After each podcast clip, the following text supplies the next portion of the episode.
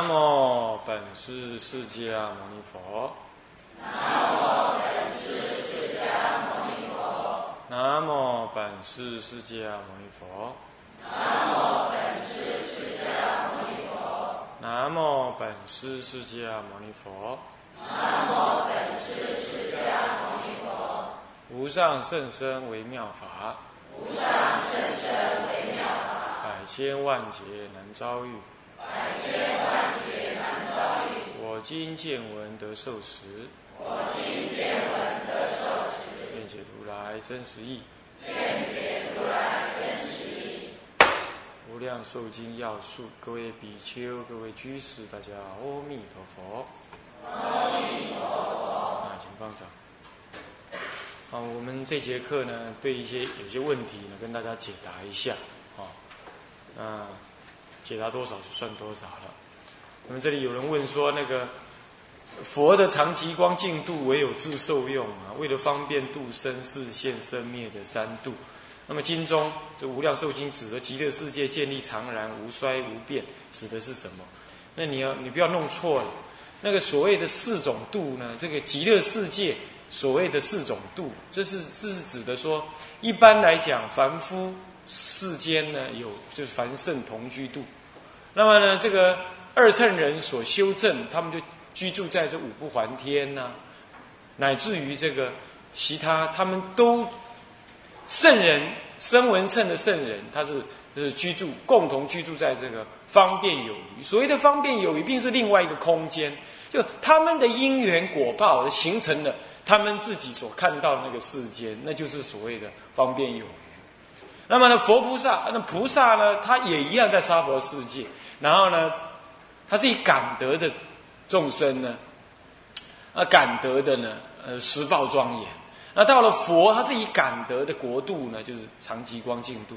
那么在极乐世界是长极光净度，同时也是啊十报庄严度。那也同时也是方便有余，同时也是啊那个所谓的那个呃凡圣同居。所以简单讲起来，它也就是长极光净度啊。那么这是。横变，横的同时存在四种度，这是因为弥陀佛的愿力加持，是这样。那所以呢，它并不是所谓的度有什么生灭不生灭这样子的差别，这就是由众生的自己唯心所现，他的一心具足三千嘛，所所成就，所成就。那么，那你会说，那极乐世界建立常常无衰无变？你要知道，所谓无衰无变，并不是指说人没有死，世界没有变化，这叫做无衰无变，不是这个意思。其实就在一切变化当中，他什么心常寂然，所以于一切娑婆世界，对释迦佛来讲，还是琉璃心境琉璃世界啊。啊，那嗯，并不是说世间。他那个事相上的那种生灭变化呢，呃呃，那就是所谓的生灭。嗯，我们那个呃，中风明本国师造的这个三十系念说，呃，于不生灭中妄起生灭。那么诸佛是于生一切生灭中呢，怎么样不见生灭？所以生灭与不生灭，并不是指这个世间有无常没有无常。世间花起花落了，来来往往了，乃至弥陀佛视线，视线什么呢？哎，视线入灭了。这些对大圣的菩萨来讲，就是所谓的所谓的什么？所谓的常然无衰无变。好，你要知道啊，这个我想，呃，这个观念应该要理解啊，才才不会混淆。那么问到说，那个我们一般来讲呢，中国的祖师，你去看一看那个净土中十三祖。十三的主呢，除了几位比较特别的，没有所谓的没有受到天台教理的影响以外，几乎几乎乎都受到什么永明延寿禅师啦、印光大师啦、什么传灯大师啊，传灯大师并不是的啊，比如说什么呃什么呃呃偶益大师啦，啊，乃至法照大师等等这些。或者是净土圣贤录有你所看到，十有八九都受到天台的影响。那么天台教法不过是说教导你对佛法的道理呢，这中道实相认识的更清楚。那么呢，弥陀法门就中道实相。所以说，你了解这个道理，你来念佛，你知道自信，这一念一心三观，一念具足三千呐，极乐世界不在心外。所以以这自信心来念佛，自信清净心来念佛，那么也就自信清净，其实也就是妄想心。妄想心当下就是自信清净心，真妄不二。啊，你看那个传灯大师，他造的那个在寺，在这个这个这个这个高明寺啊，也就是天台山那个高明寺。我们这次因为路不好，没有过去。啊，前一次我有去，他在那里造的这个论，他就是天台的教，以天台理解这样的佛法，然后呢指导我们呢去修净土法。这跟什么藏通别圆呢？什么各有个别的修法？那是在说明说各种不同根器的人有不同的修法，但是他最终还是讲圆教，就是佛法就圆圆满的道理。那你那个圆满，以以以你以那个圆满的道理修禅、修密、修为识都可以的呀。那来修净土啊，是这个意思啊，这就没有什么好疑惑啊。那么三辈往生与弥陀本愿的第十八、十九、二十，对照四种念佛方法是否正确？嗯，这个太勉强了啊，不必这样。因为因为四种念佛其实没有截然分别，那只是方法表现的不同。你持名念佛难道不是实相念佛吗？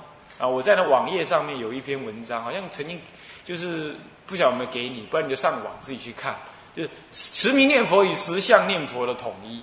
其实持名念佛，你知道这句佛号不在心外，阿弥陀佛，阿弥陀佛，这这句佛号就在什么自信清净心当中，就一念心性当中具足这个什么呢？具足这个弥陀佛的清净庄严，就是说念自信佛。那这样你持名就是实相嘛。所以四种念佛啊，并没有办法截然分别。那既然都没办法截然分别，你还拿来分配什么呃什么三个愿呐？那还是画蛇添足了啦。啊，完全没有这个必要。三个愿不过是对三种众生发心的那根基不同。有的人重怨，有人重恨，有人重信，啊，是这样子。那为了众生信怨恨的发展不同，他以及修行根基不同，他用三种愿分别设计。你这样应该这样理解才对啊。那么当然了，十相念佛比较倾向于第十九愿那个样，十九愿的根基的人修。确实是，啊，至于说至于说十八愿的话呢，什么人都可以修，你你修十相也一样，那这是那是信心坚固，信心坚固，然后呢，临终的时候，这个这个怨念呢，这个怨怨心，这个信愿，这个这个心呢，都不动摇。那这样的话，不关乎你念佛久战多少，乃至一句佛号念还没有完，你就往生了，都可能。所以这个应该是以色身的一个根基来说，较比好。你硬要去，你把法讲死了哈，这个不对，而且妨碍妨碍其他人修道啊。你说呃，三辈往生都强调一向专念无量寿佛，哎，那第十八愿的乃至十念这两者都着重持名念佛吗？这个一向专念，这个念也不一定讲持名念佛，你就随时意念，随时意念，这就是专念了。这完全要弄清楚啊，完全要弄清楚。你不必特别非得要用什么道理来拱那个什么，拱某一个持名或拱某一个修行方法。其实所谓的四种念佛，这也不过是祖师方便说出来的，在经上可没有说这四种念佛有什么差别啊。嗯，你要知道，就是意念。你你持名，然后你完全不意念，这也不等于持名哦。你要知道啊，这要要搞清楚啊。但是当然，我们中国佛教祖师呃是强调持名，这强调持名是说比夫比夫嘛，你用什么道理跟他讲讲不清楚，他也没机会来跟你听那么清楚。好，就叫你持名，因为持名有的人呢，持名他散乱心散乱心，他总是有个东西让他抓。虽然刚开始不意念，慢慢持久持久了，哎。哎，熟了，熟了之后呢，哎，这个佛号就，哎，不持而持，不念而念，就自然跑出来，这就是意念佛了。这个时候，因为佛本佛法，这个佛号本身呢，就是代表你内心的清净心。其实也就是你念熟了之后，你心摄于这句佛号，你心就自然清净，清净就跟你的自信清净佛号相应。这个时候不念而念呢，现解这句佛号的这个。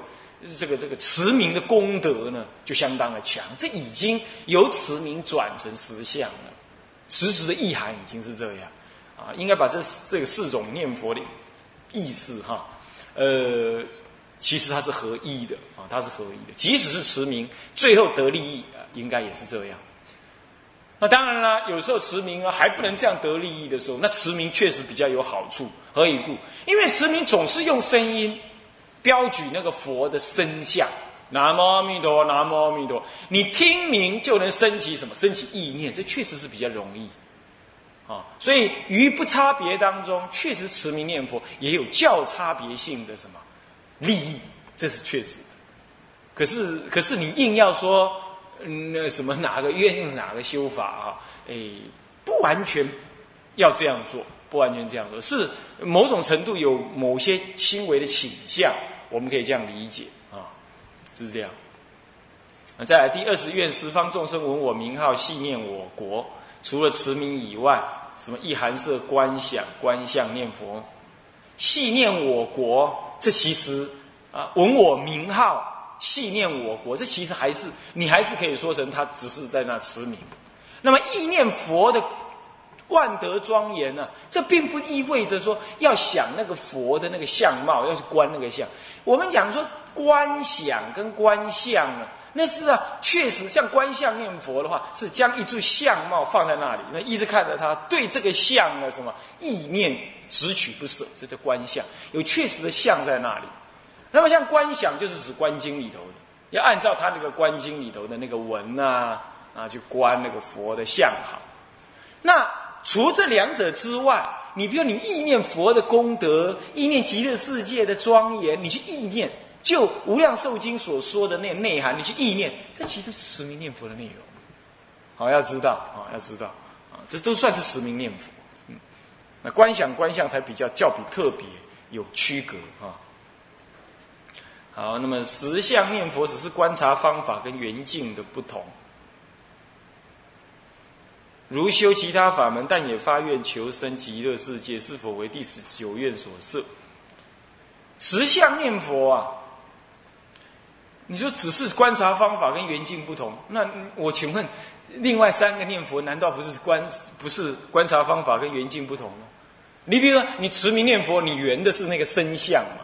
声音的那个南无阿弥陀佛的声音像，啊，你观相，你拿某一尊佛像，唱功画的还是香港版的，嗯，那尊那也是缘境不同啊，是不是？这实相念佛其实是另外一个念佛的方法，那每一个念佛不同，都是因为它缘境不同，方法不同啊，啊，是这样。至于说实相念佛，其实就是什么？就是悟什么？悟你的自信清净心与诸佛无差无别。简单讲就是这样，这样叫实相念佛。任何这样子的方法都可以称为实相念佛。不过，当然就净土中来讲，是必须更会归阿弥陀佛啊这里来啊极乐世界来。那么第十九愿所设，以愿为主，信愿为辅啊。呃，应该这么讲，第十九愿他并没有刻意的强调你是持名怎么样，他强调的是你那个临终那个正愿。那么，一个修十相念佛的人来讲，比如说开悟的人，他开悟的人的话，他已经了知自信跟阿弥陀没有差别，所以说他在生的时候愿意发愿往生。他因为他了知自己的心性与佛无别，所以他这念发愿呢很坚固。所以我们有时候会说，哎，十九愿呢，像十相念佛可以拿来修十九愿是可以，但并不是倒过来说十九愿只是修十相念佛，这并不是这样。啊，并不是这样子啊。那么要一个区别，这样意思。持持名念佛也可以修十九愿，持名念佛也可以修二十愿，啊，都是可以的。啊，但此种修法是不是一定要和十相念佛相应？十九愿我说过了，没有啊。他他只是说，他只是说那个愿用愿来导归啊。重点在这里，他发菩提心是吧？那正菩提心发菩提心的人呢，多少是了解这个实相的。是这样，好，《大乘经》又名方等经啊，这是约法的意涵、义理来说的。那么各个世界的差别呢？那大大乘经，呃，做契机的方法不同啊，啊，那比如说《无量寿经》讲那个娑婆世界的就这个恶苦啊，不见得其他世界有啊，乃至于《楞严经》推崇耳根圆通啊，这偏利于这个娑婆世界。那么他方世界就有的就不一定契机。就法的契机来讲，那当然是这样。我们讲方等经呢，是呃是指的说，它大乘的意涵呢，片于十方啊，都都有。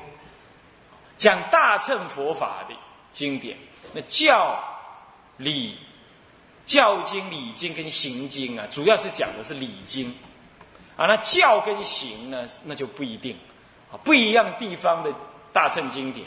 当应应于不同众生，有不同的教法跟刑法，但是理一定都是什么大乘的理啊，是这样的。就经有分教、理、行三者啊，它一本经都有这个内涵。那这里讲的是指理的内涵，跟你认知的是差不多。啊好，那么你提到了说，诶，这个以前你也送这个什么，这个什所谓的汇集本啊。那么现在因为这样比较了解了之后呢，啊，觉得这样不可以，也愿意呢诉诸高阁，把那部所谓的绘本诉诸高阁，并且转告他人。当然，这是表示你平常有在思维，所以我们讲的道理，你你知道说，哎，对，确实是这样。啊，那你自己研究无量寿经，你看康山改本有什么缺失？你再去对照他呢，他所谓自己编的那本，你去看看，那根本前后就不对了。太多地方是这样，啊，那么这个是要研究了才知道嘛，你不能只是在那里，嗯，盲目的在那里推崇，我不知道这是安着什么心，啊，不管他了。总而言之，你现在听得懂，你也自己研究，你自己去思维，你自己思维，啊，那么你这样了解，你也应该广泛的告诉别人，劝告他人，啊，是这样才好，那么你对天台有好要之心呢，那当然是很好。那不就是多听啊，啊，多学。那你你说我还不太懂，那就你就诵《法华经》，诵《无量寿经》，拜法华三昧忏，啊，拜法华三昧忏，这样子应该大体呢，啊，就可以啊。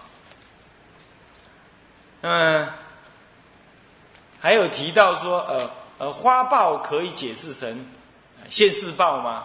我想这个哈，花报、果报。余报果报完毕有余报，这是可以理解的。但是花报、果报、余报跟所谓的现世报、呃生报、后报，这不能完全顶在一起。那生报、后报，这是指报的时间久近来来谈的。那么花报、余报啊，还是这个这个果报啊，是指这个这个现起的果报啊，就相对于因来说，它。关系是怎么样子？啊，关系是怎么样？因为我们起恶心，我们慢慢先起一些恶心，最后恶心具足之后，去行那个恶法，恶法行了之后，恶心未泄，那慢慢的再慢慢才卸掉。我们做一件恶也是这样子，那他受报的时候也是这样，他不只是说报于你杀人这件事，杀人之前的恶心就先起报，这就是花报。那杀人之后。杀人这件事情，你要得的是果报。那这最后呢，要杀人之后那个恶心才相续的，那就是余报。这是就这样来讲的。这个不要跟那个那个花报啊，呃，不，不要跟现世报啊什么扯在一起。因为你可能现在就杀人，但是现在就求忏悔，你现在就得现世报。那你不能说现世报一定叫花报，不是这样啊。这一定要弄清楚。一个是就报现起的时间。来说的，然后一个就是报跟因果报跟因之间的这个强弱性质关系来讲，啊，那么拿一个花来做这样子的譬喻的，啊，来这样讲，这是有时候有有接近的地方，但不能够去把它这样对照起来。那对照起来就讲一种就好，不要讲两种啊，是这样。那么，当一般来讲，花报一定在前。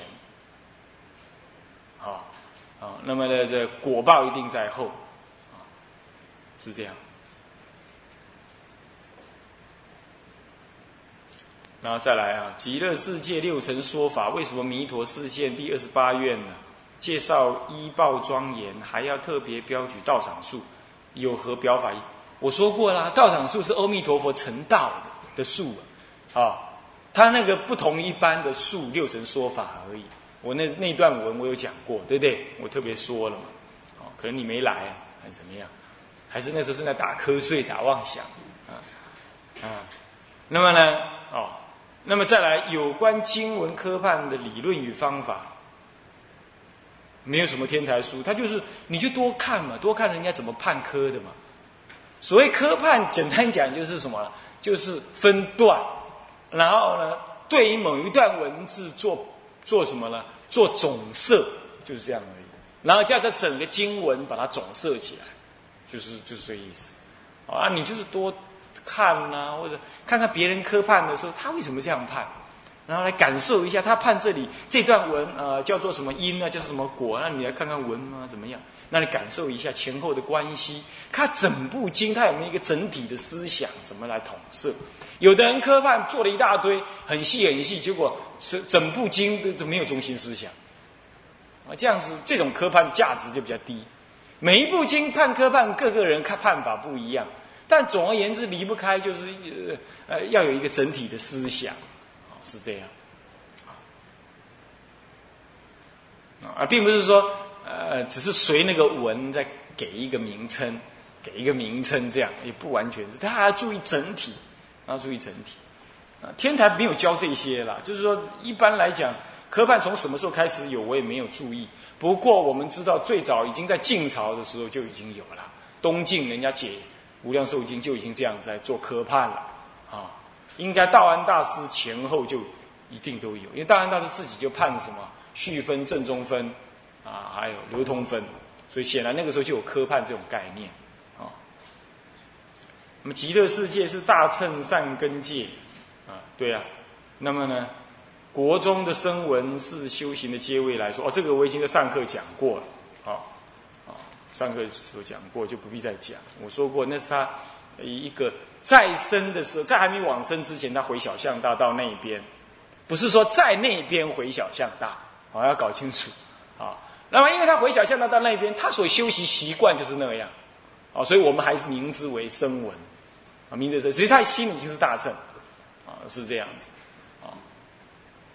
那么即使他心情是这样，他修的那个习惯于修声闻法，但是你看我说过，大乘人修一切法皆是大乘法，所以他即使是修声闻的那个念四念处啊等等啊，他也是跟大乘相应。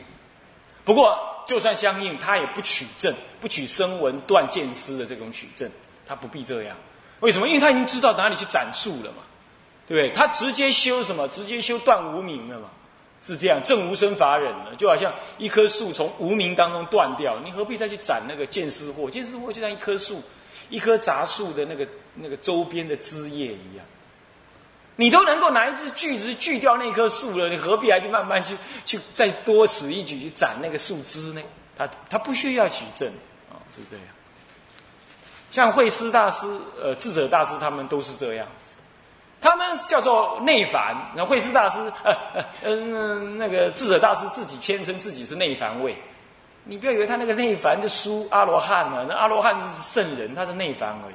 你要知道，他对于佛法的理解远远超过阿罗汉境界所不知的部分，是阿罗汉所不知的。但是他不取证，你懂吗？所以他在大乘法当中，他还没有取证，他不取证声闻法的东西。啊，所以说他已经大开圆解，不过未取证于大乘的断无名，他一断无名就就一直断下去，是这样，他还没有断，是这个意思啊。那跟那罗汉是不能，这个不能一起比的啦，这两条不同的路，哦，是这样子。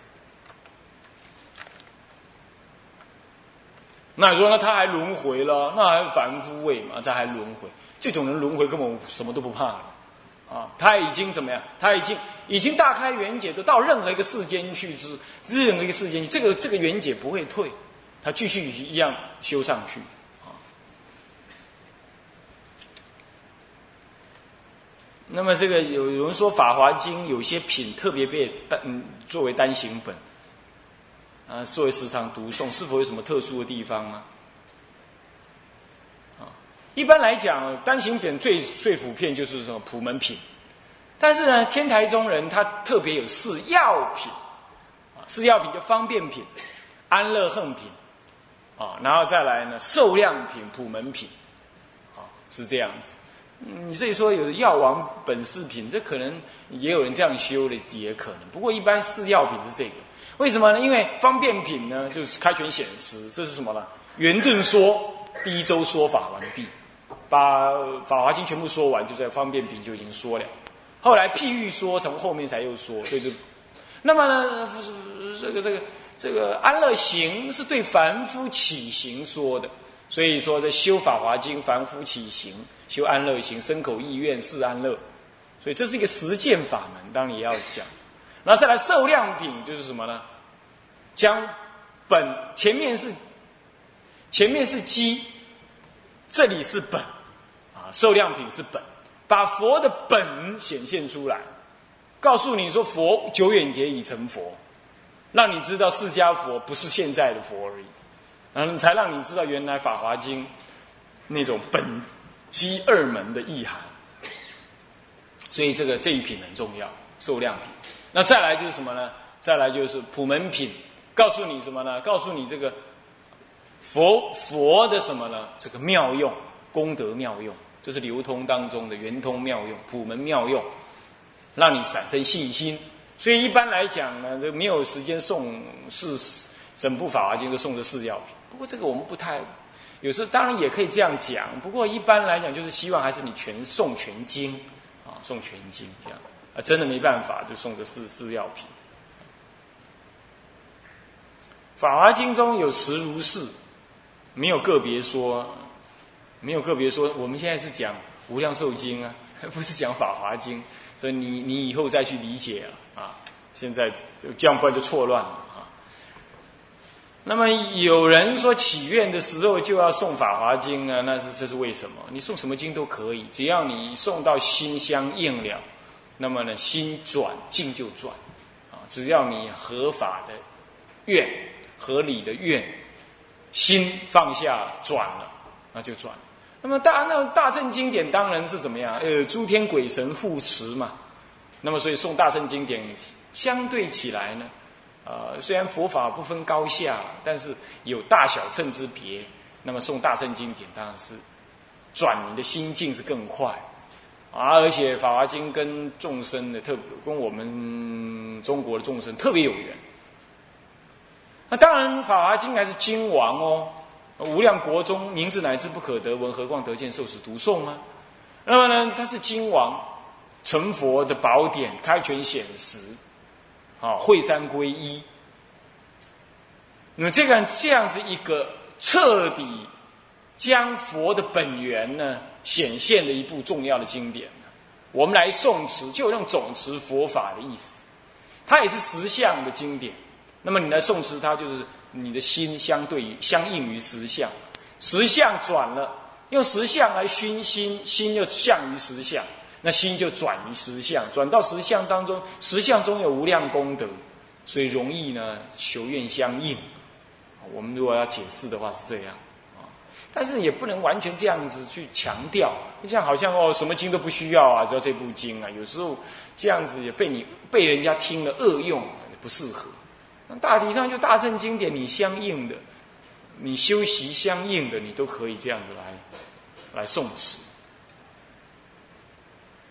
呃，我在天台刚要讲到说开智慧要圆解，就是要礼拜《金刚经》呃《法华经》等等，那什么道理吗？你去礼拜，就恭敬这个法，同时也熏这个佛法的道理。那这个大乘实相的道理是不思议法门，你去熏，你对他恭敬，你去熏，啊，你去熏，那反熏疑心呢？这是实相的法门，虽然你不懂，这不思议法门熏你的心，慢慢的你的不思议的那个智慧就会显现。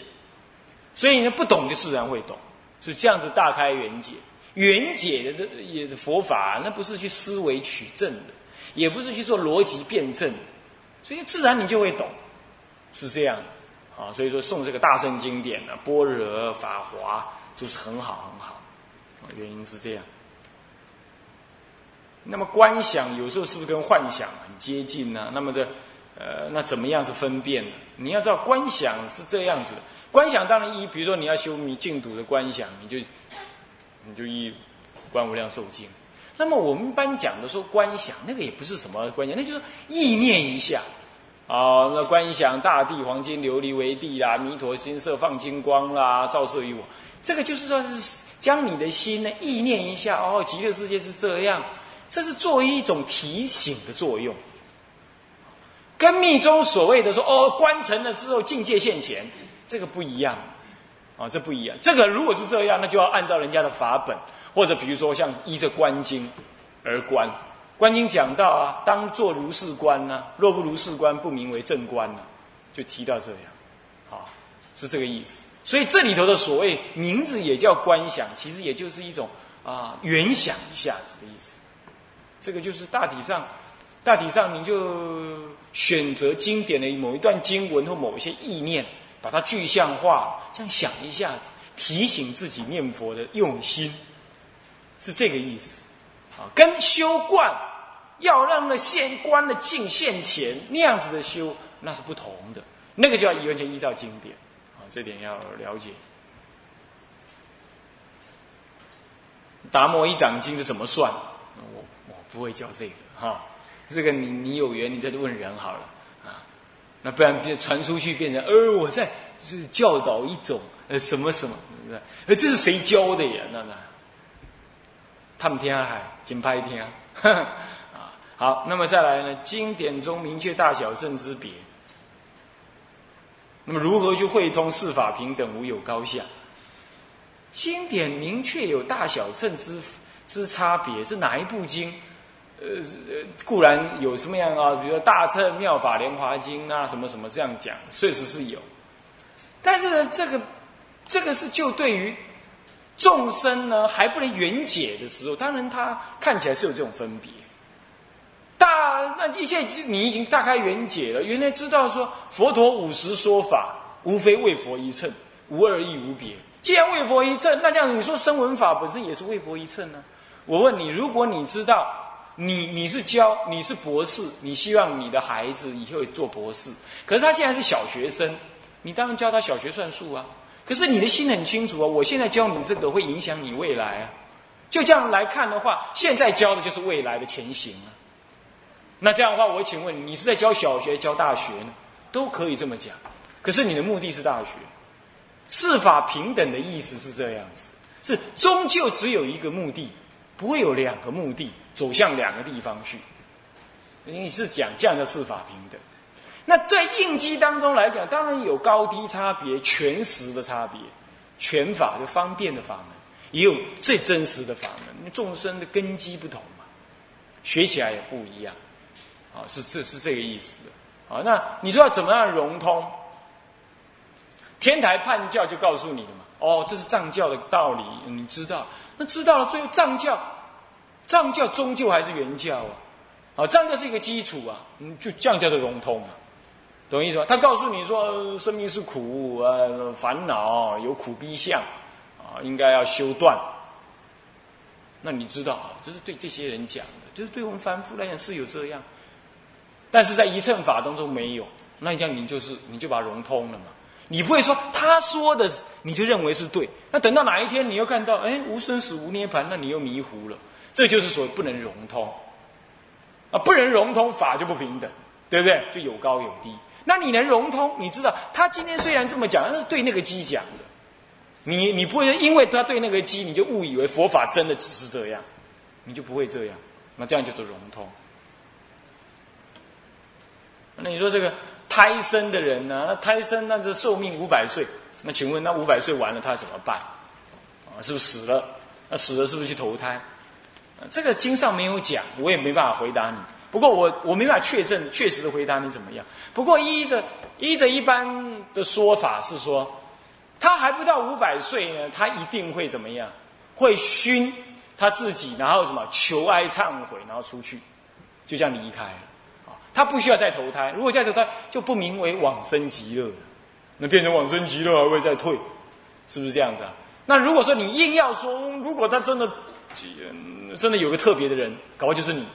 啊，特别人呢怎么样？那搞了五百岁还没有还没有求忏悔，那怎么办？你可以想象哈，呃，你可以想象这样，你看那个《地藏经》里讲到说，有人到地狱里头去受苦，这地狱坏了，他到他方，他还划线一个地狱给他再去受苦，对不对？其实你可以去想象，他到那里去，并不是这样待着睡着，那这样的话，那个胎生就没有意义。其实胎生有具有胎教的功能，你懂意思吗？他还是在熏他，只是他不见佛闻法，不不不不见身，是这样子。但是他还是有熏他的功能的，那终究还是弥陀佛的什么功德力加持的。只是说他就是不信，他就是不来照阳光，所以没办法让他受用，是这样。那这时候假设真的有这种事情发生，他应该还是此地死，此地又再化身，再化在胎胞里头。那会依着什么？依着他这一次呢，稍微进步的程度呢，他第二次化的胎胞呢，一定会有点不一样。就好像说，可能从一年级升到二年级去，人家早就应该出门去去见佛闻法了，结果他慢慢慢吞吞的这样，那再再画一次，再画一次，一路在里头这样画画画画画，会随着他被熏的境界而转变，这样懂吗？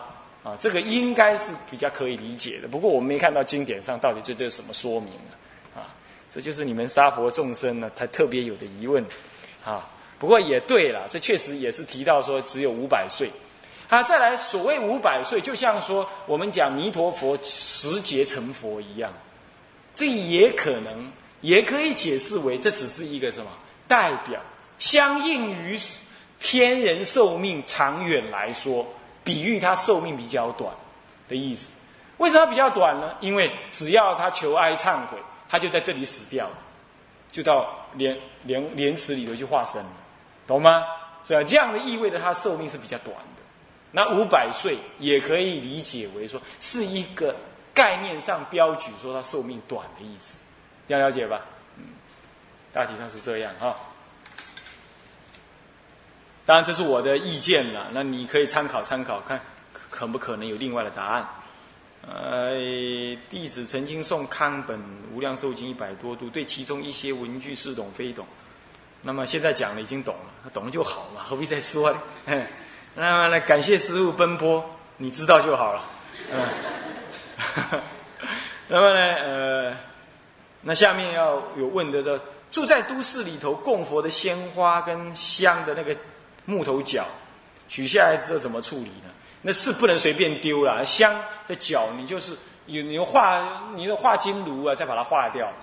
哦，那那个茶那个那个供佛的花哈，呃，你让它干掉之后，看是拿到什么公园哪里啊，树底下埋一埋，这是最好的做法。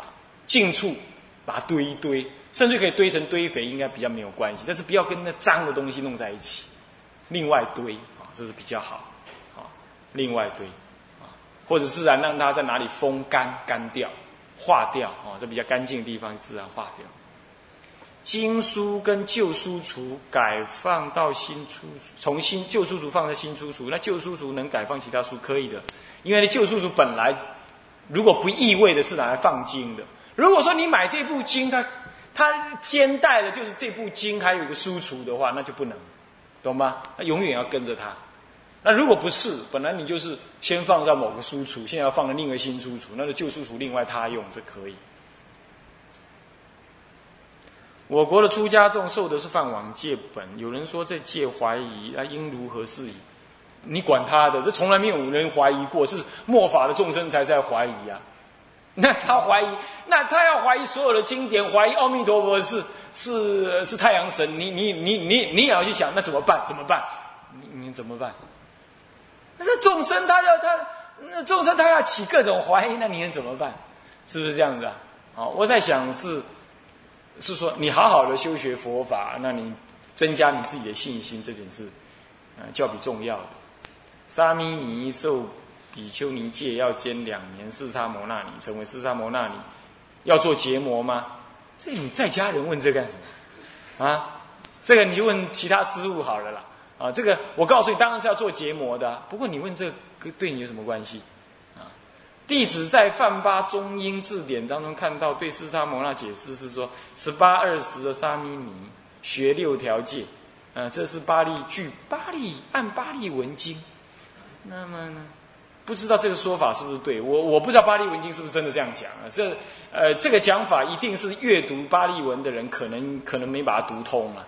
四沙尼指的，是指的说这个学法女，因为比丘尼的戒难词比较多，那怕女人呢根性漏劣，那那习性重，而且呢意志不坚呢，常常就就就耍赖啊，什么事情把以前跟人家定好的规约啊什么全部都毁了啊，这个你们自己知道啊。那么这种性格呢，使得他呢对戒律呢不能持守的坚固。那不能持守坚固，至少用观察的。那还有原因是以前有人说要出家前跟人行淫，已经有胎了。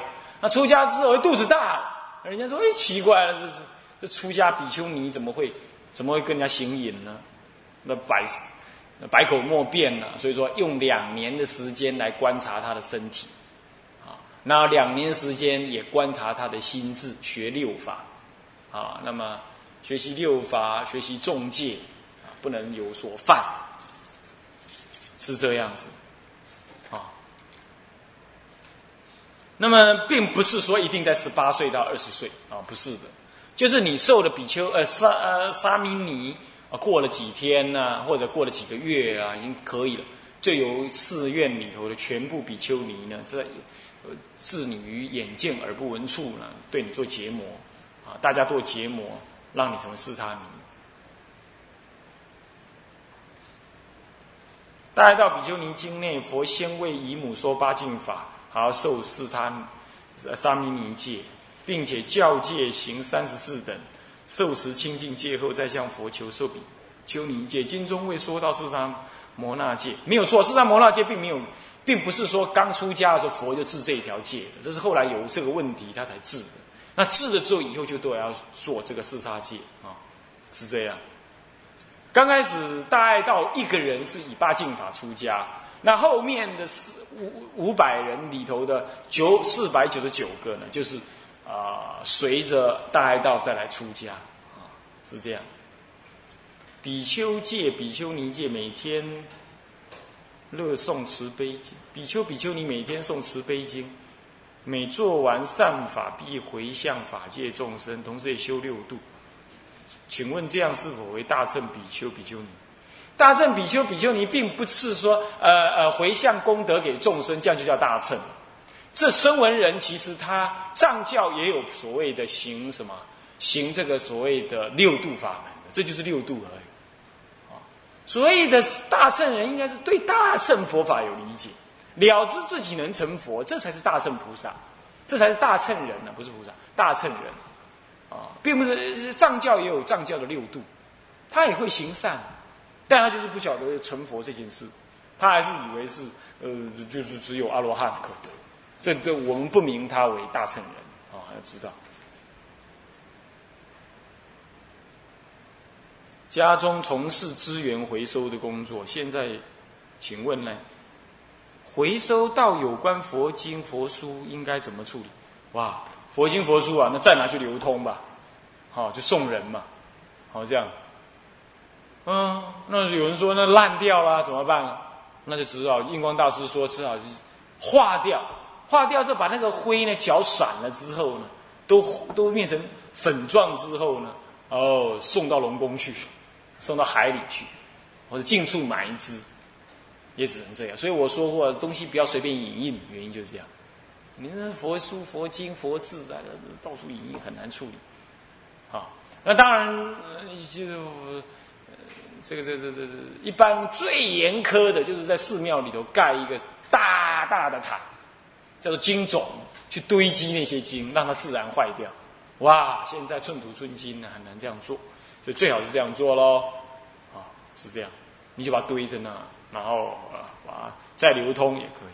报章杂志上看到佛像时怎么处理啊？这实在很可怕，啊，到处都有这种事情，所以我们干脆就不订报纸。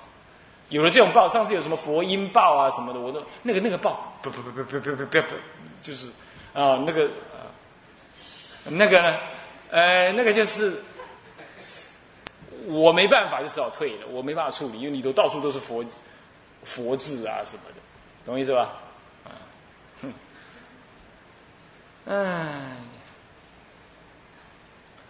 所以说这个只能这样，我只是这样处理，所以所以我也不敢订那种那种报纸，说什么报纸我都没订，啊，就省得这种麻烦，而且要做那种广告啊，那个外道邪教啊，你赞助他这都不对啊。听经过参与法会之因缘，请了经典，现在如同是一个小小的藏经阁，很多书了。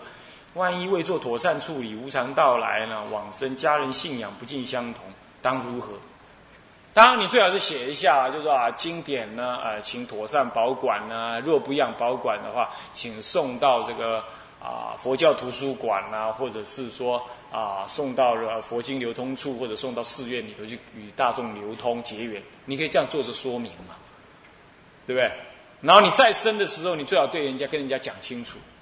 啊，讲哎，我这些书哈，你们如果不信，不要用，不要乱丢，不要拿去卖啊！你就帮我送到哪里，或者你还没死之前，你就自己送一送，对不对？这样这样最干净利落，不要死了还不放心，做鬼来这边闹，那就很麻烦啊！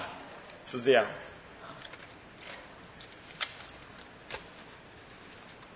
那么大体上是这样了，哈，诶，